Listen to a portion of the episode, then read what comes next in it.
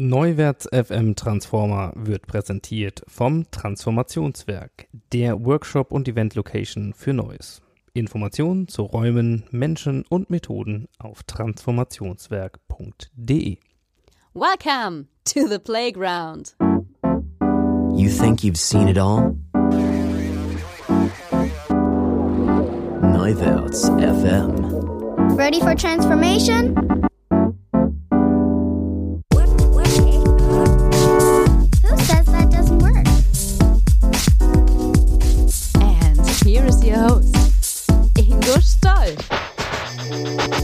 Hello and welcome to a new episode of the Neuwerts FM Transformer podcast. Within this international episode number 43, I promise you polarizing thesis on psychometric targeting, algorithms and artificial intelligence, and the so-called post-privacy world by a very special guest, psychologist and data scientist Dr. Michal Kosinski. He is the man who was accused he helped Donald Trump to win the last election using his algorithms during the election campaign. So you see, we talk about influence and we talk about big data. And uh, yeah, I hope you're ready. We get in.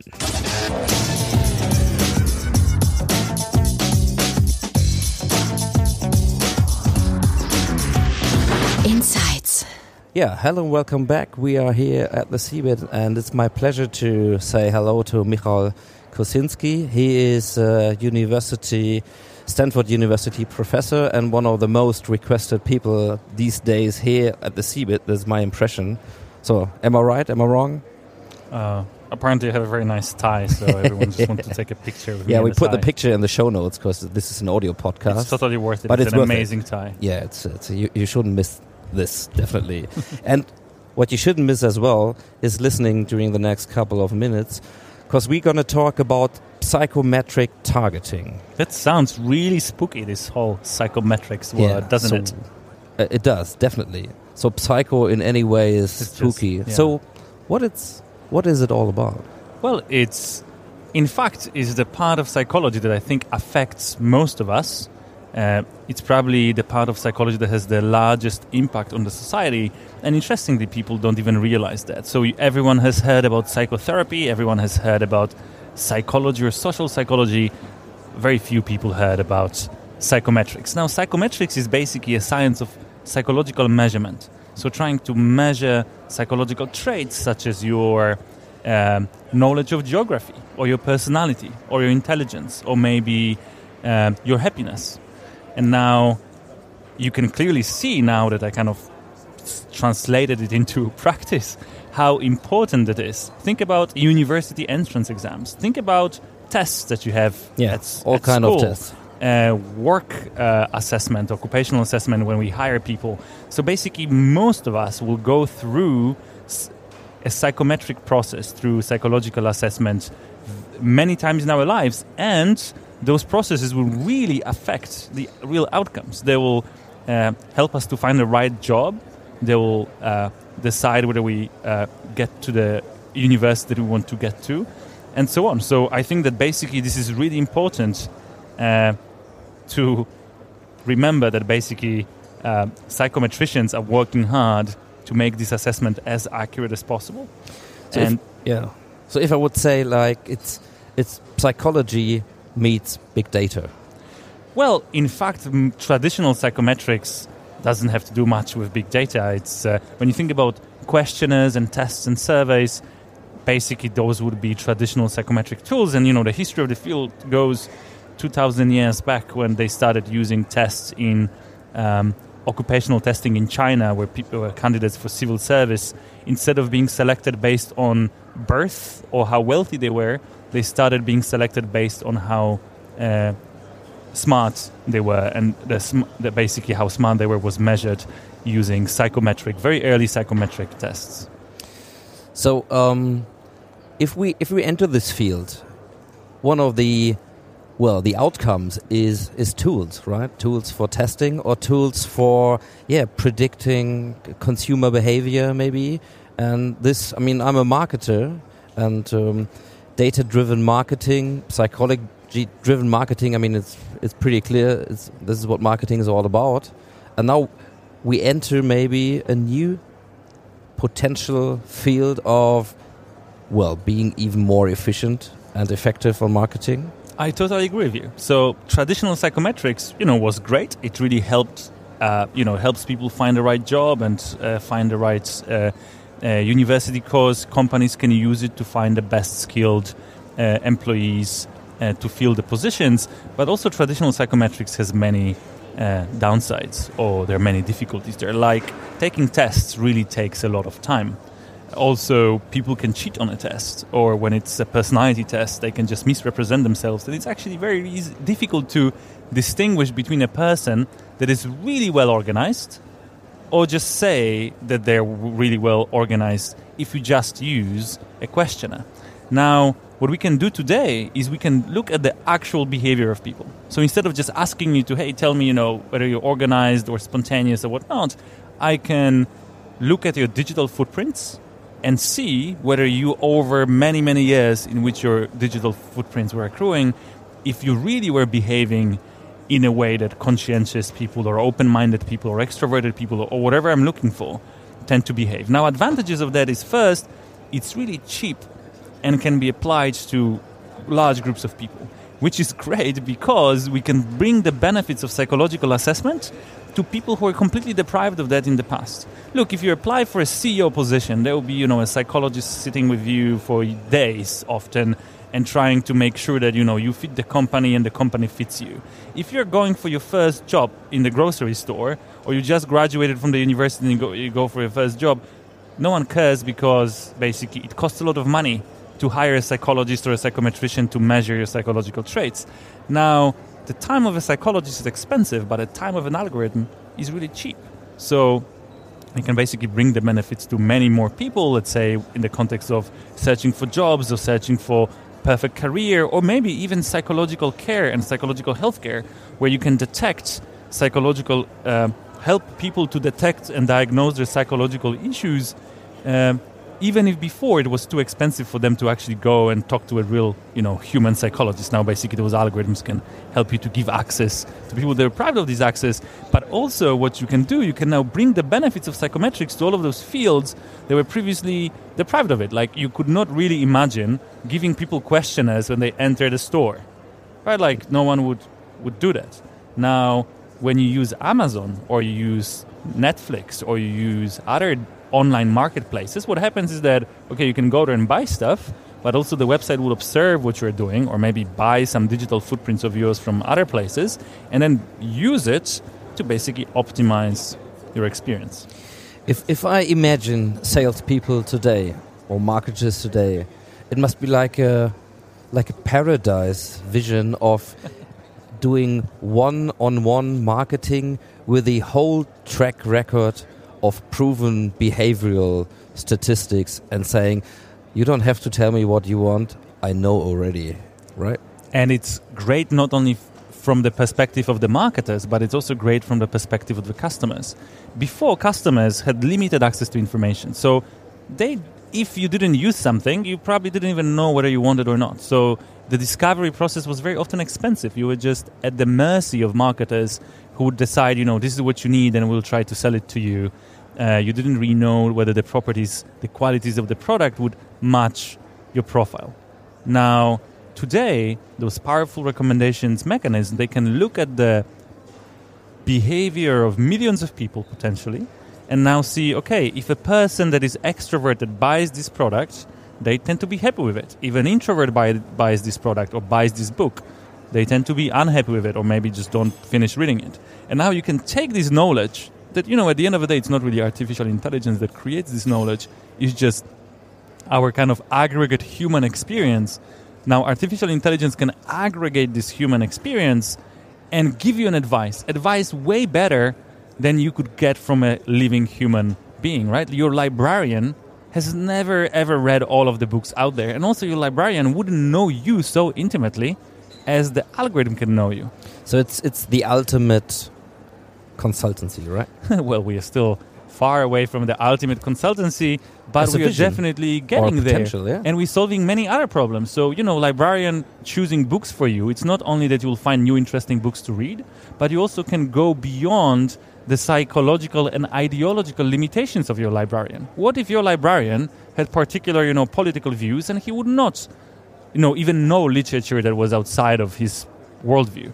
Now, algorithm would not have those limitations, so it can basically be a discovery tool. And in fact, this is what recommender systems are. That you know, there's this myth there that oh my god, now we live in these information bubbles, and the computers are giving us what we want, and hence we kind of somehow limit it. This is just absolutely not true. This is rubbish.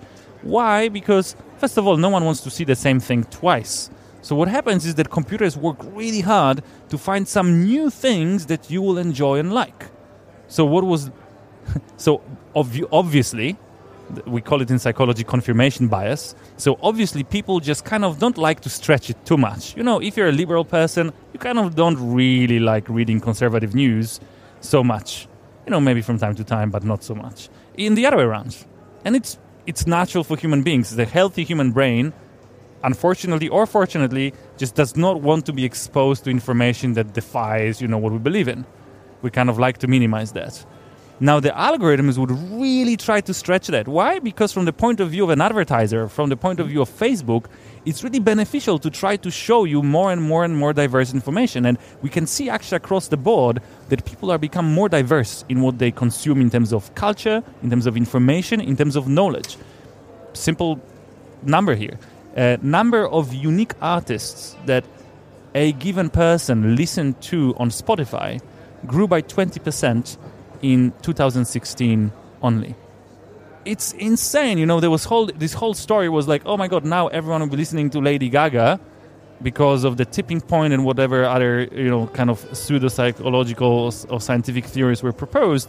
But what we actually can see that those algorithms help you to discover content that otherwise you wouldn't get access to.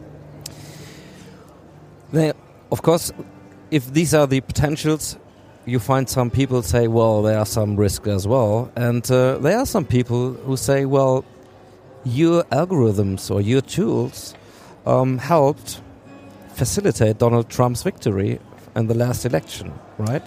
Well, all of the tools, most of the tools that humanity ever developed, can be used to improve our existence and bring us beautiful things, and they can also be used to ruin, ruin it, and uh, can be basically applied to our disadvantage. And algorithms are no different. You can use them to help people to discover new books or learn new things or find a good job, but you can also use exactly the same algorithm to find a right way of influencing you to do something. And now, influence on its own, again, it's not bad.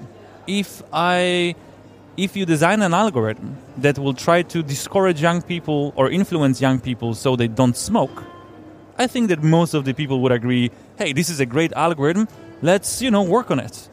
But the same algorithm can be then asked to discourage people from voting or spread or try to convince them that, you know, people are not equal or races are not equal or whatnot, right? So you can basically use the same tool that can be used to greatly improve human existence, that can be used to uh, make our lives more miserable as well.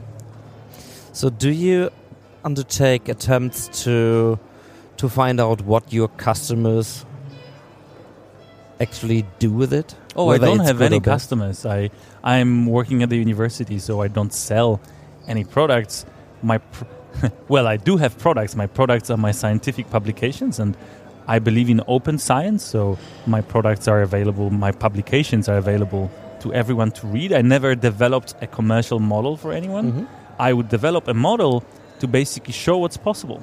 Because now it is really important to understand what's possible. Because let's face it, companies and big organizations they hire hundreds of people who know how to work with data. Universities can't really compete, let's face it, on in terms of salaries and conditions and access to data as well. But basically, I see myself working in the university. My, I see myself as a person whose mission is to study and see what can be done with people's data, what can we learn about people based on their data, how we can improve their existence using data, but also look at what are the risks uh, awaiting us. You know, I'm not really creating you know, I do create my algorithm algorithms, but let's face it, companies can also create algorithms, and they do it all the time, and probably they're way more soph- uh, sophisticated. Whatever we can create with limited budgets and limited manpower in the academia, but companies would not tell you what's possible. Now, I see Yeah. myself as a as a person who tells the general public and policymakers about what what are the potential advantages and disadvantages of big data. So, what makes your project and your algorithms so powerful? If there are so many companies out there developing algorithms, so what's what's it that that um, yeah that's so uh, beneficial? special. Oh, Yeah, nothing that's is special. Nothing is special about it. It's special because I'm talking about it. So, uh, and companies would do things like that, and they would not uh, talk about it. So, and also we have to re- re- understand perhaps that you know these days it's not really humans coming up with the models and like and coming up with equations. You know, when you had Einstein in the past, he was sitting down and really thinking hard, and then he would come, you know, with E equals mc squared, and it was like big. There was a lot of thinking there, and you know, someone could steal that, or he decided to share it with the world. It's great, right? Now, today it doesn't work like that. Today, science really is done by computers, and scientists are merely reduced to people who interpret what computer kind of found and understood and trying to translate it to a language that will be understandable to other scientists and also to general public. So now you don't really sit down and design your secret model that translates digital footprints into personality predictions or whatnot. No, you just take a AI mechanism that you can just download from internet for free. You take your laptop and you give your lap you show to the model 100,000 people with their intelligence scores or personality scores or whether they, you know, were successful at a given job or not.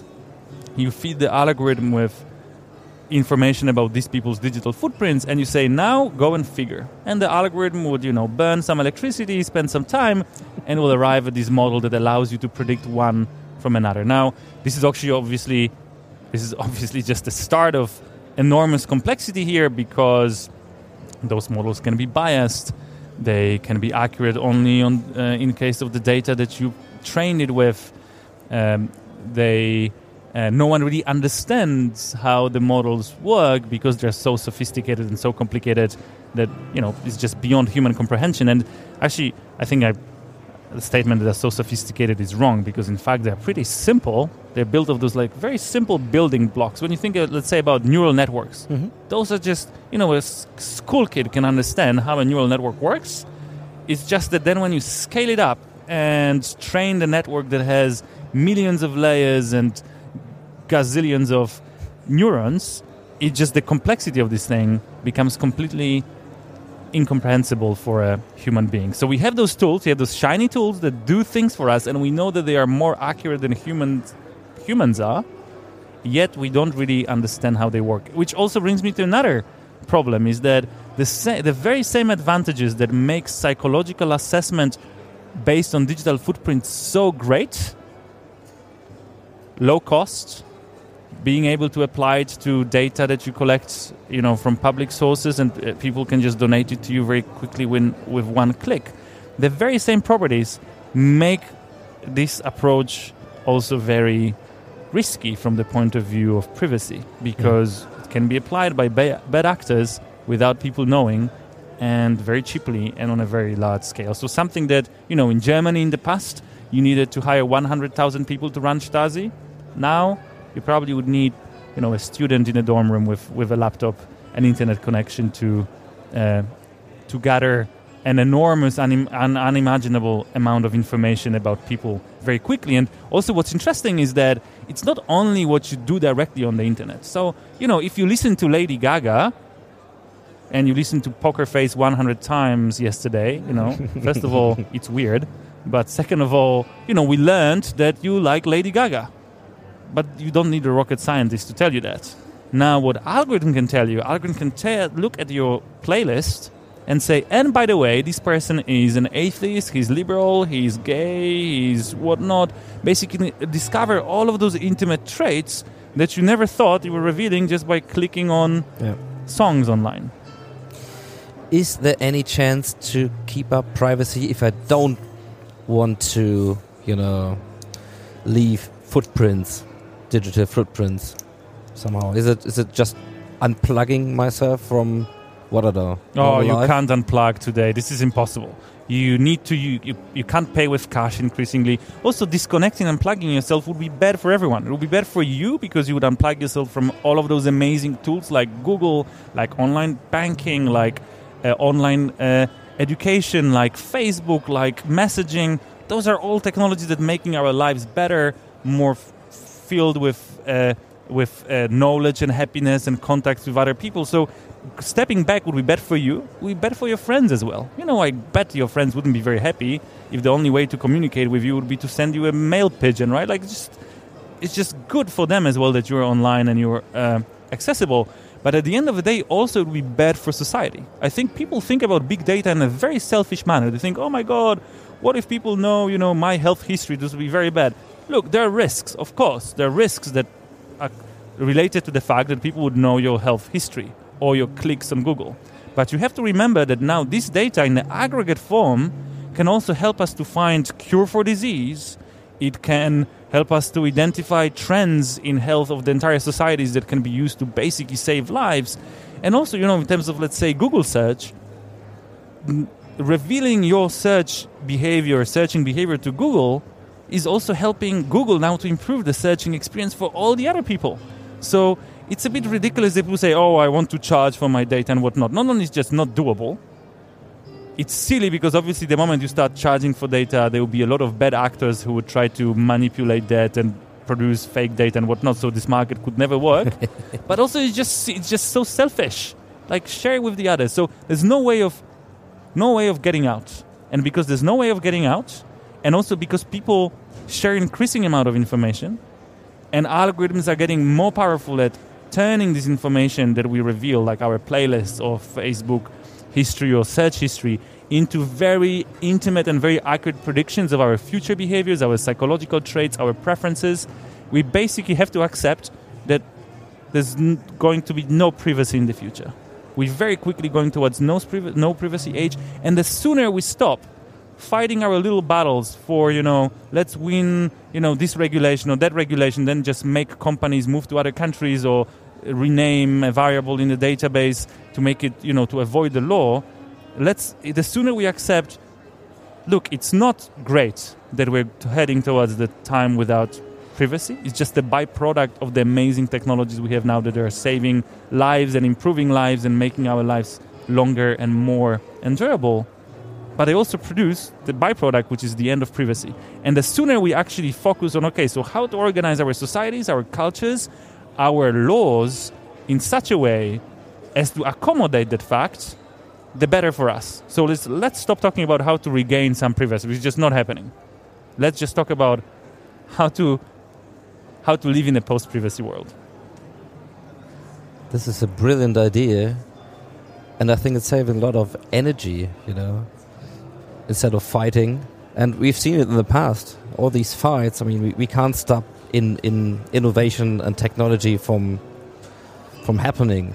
And I think, that, what do you what do you think about these ethical discussions, uh, like ethic design on algorithms? I mean, to me, it appears that very few people know what we are talking about there.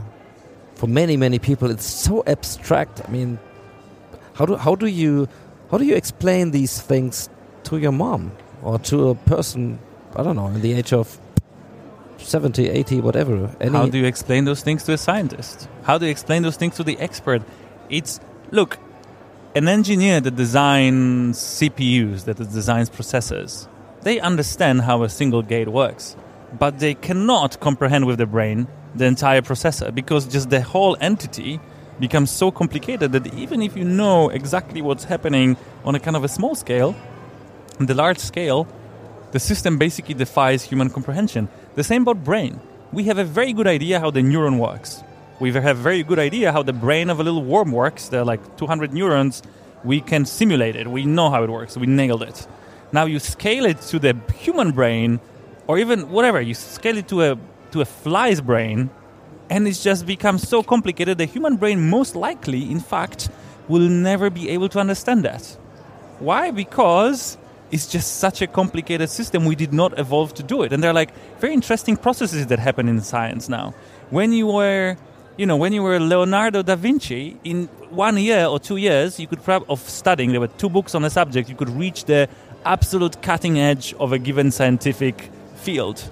Now to reach an absolute edge of a scientific field, to actually become a productive scientist that contributes new things, you need to spend 10, 20, 30 years. Yeah. Now, human life is limited. So by the time you reach the moment when actually your brain is like, okay, now I know everything there's to know, I will start designing new things, it's also a time to retire, and your brain is just not so strong anymore because we know that from 16 actually is just going down in terms of its computing uh, power. Well, we listened to Ray Kurzweil. He's working out that might be a, lit, a bit more. Maybe we have a decade on top or something.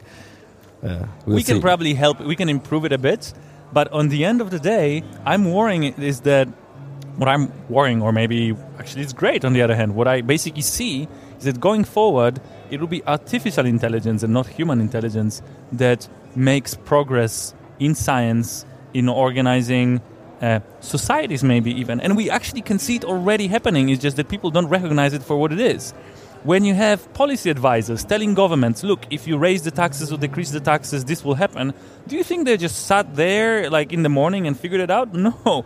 They were running very complicated models that they on huge amounts of data and those models told them this is what you should do to, you know, grow the economy or decrease crime or whatnot. And then they go to politicians and in fact if politicians are smart, uh, they usually basically follow the advice of the computer. Why? because we know that this bloody computer is so un, um, you know, uh, so accurate. It's actually making me even feel weird and uneasy about it because, you know, I'm a bit uneasy about things making decisions in my name that I know that they're mostly right and are definitely more right than whatever humans could do. On one hand, but on the other hand, I have no way, and I don't see a way of actually understanding it so I basically have to just trust it. You know, and we know that intelligence something sometimes go wrong. Human intelligence very often goes wrong. Artificial intelligence will also go wrong, but we wouldn't perhaps even have a way of comprehending it. Yeah. So, final question: What gives you the hope that we get it right with all these potentials? Well, we um, on one hand, I would say that we got right many other deadly technologies like nuclear power or um, you know machine gun, and you know getting there actually cost unfortunately a lot of lives. But at the end of the day, humanity figured that out, and I hope that we'll take a lesson from the past, and we'll have more discussions like we are having today to basically make sure that we reap the benefits of big data. And it's unavoidable because people are lazy, people want good solutions. So, you know, even if you tell them that they should not use Facebook because it's bad for the privacy, they would say whatever that's really worrying, but then they would just go and, you know, open Facebook anyway in the evening, full stop. It's just to large extent unstoppable. So we need those discussions to make sure that going forward we will um, stay as safe and as healthy and more safe and more healthy and more happy than we are today. And you know, everyone kind of points in this direction. When you look at the progress of the humanity, of course, there are those disasters that drag us down. But the general trend is just unmistakable. Like, just we have more and healthier and better educated and more open-minded uh, people uh, living more fulfilling lives. And now algorithms are playing a huge role in it. Well, Michal Kosinski, when listeners want to get more information or cover what you do, what you publish, where would you send them? I would strongly suggest that they um, go to the website called Apply Magic Sauce. Sauce, you know, like um, like ketchup sauce. ApplyMagicSauce.com, where they can check the simple psychometric tools that translate their likes into predictions of the psychological traits. And I would also encourage them to follow me on Twitter. Yeah. Um, uh, go to my website, michalkosinski.com, and see uh, updates and uh, my publications. Yeah, something we would highly recommend. So thanks for taking your time out of a busy day. Thank you. It was a great pleasure to talk to you. And uh, the discussion will go on, definitely. Thanks.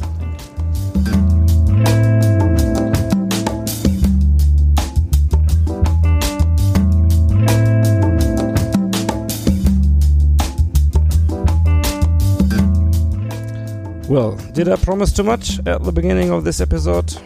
As I said, it's gonna be polarizing. No, I think I didn't, right? We all are heading towards really exciting times, whether you regard algorithms and big data as whatever, the beneficial, most beneficial thing to human society, or hell on earth the future of big data and the post privacy era, please let us know what you think. You find us and further show notes on www.neuwaerts.fm slash transformer slash 043 for episode 43 and definitely on the social channel of your choice. So it's up to me to say thank you for listening. Please give us some rating and shootout on iTunes if you feel like it.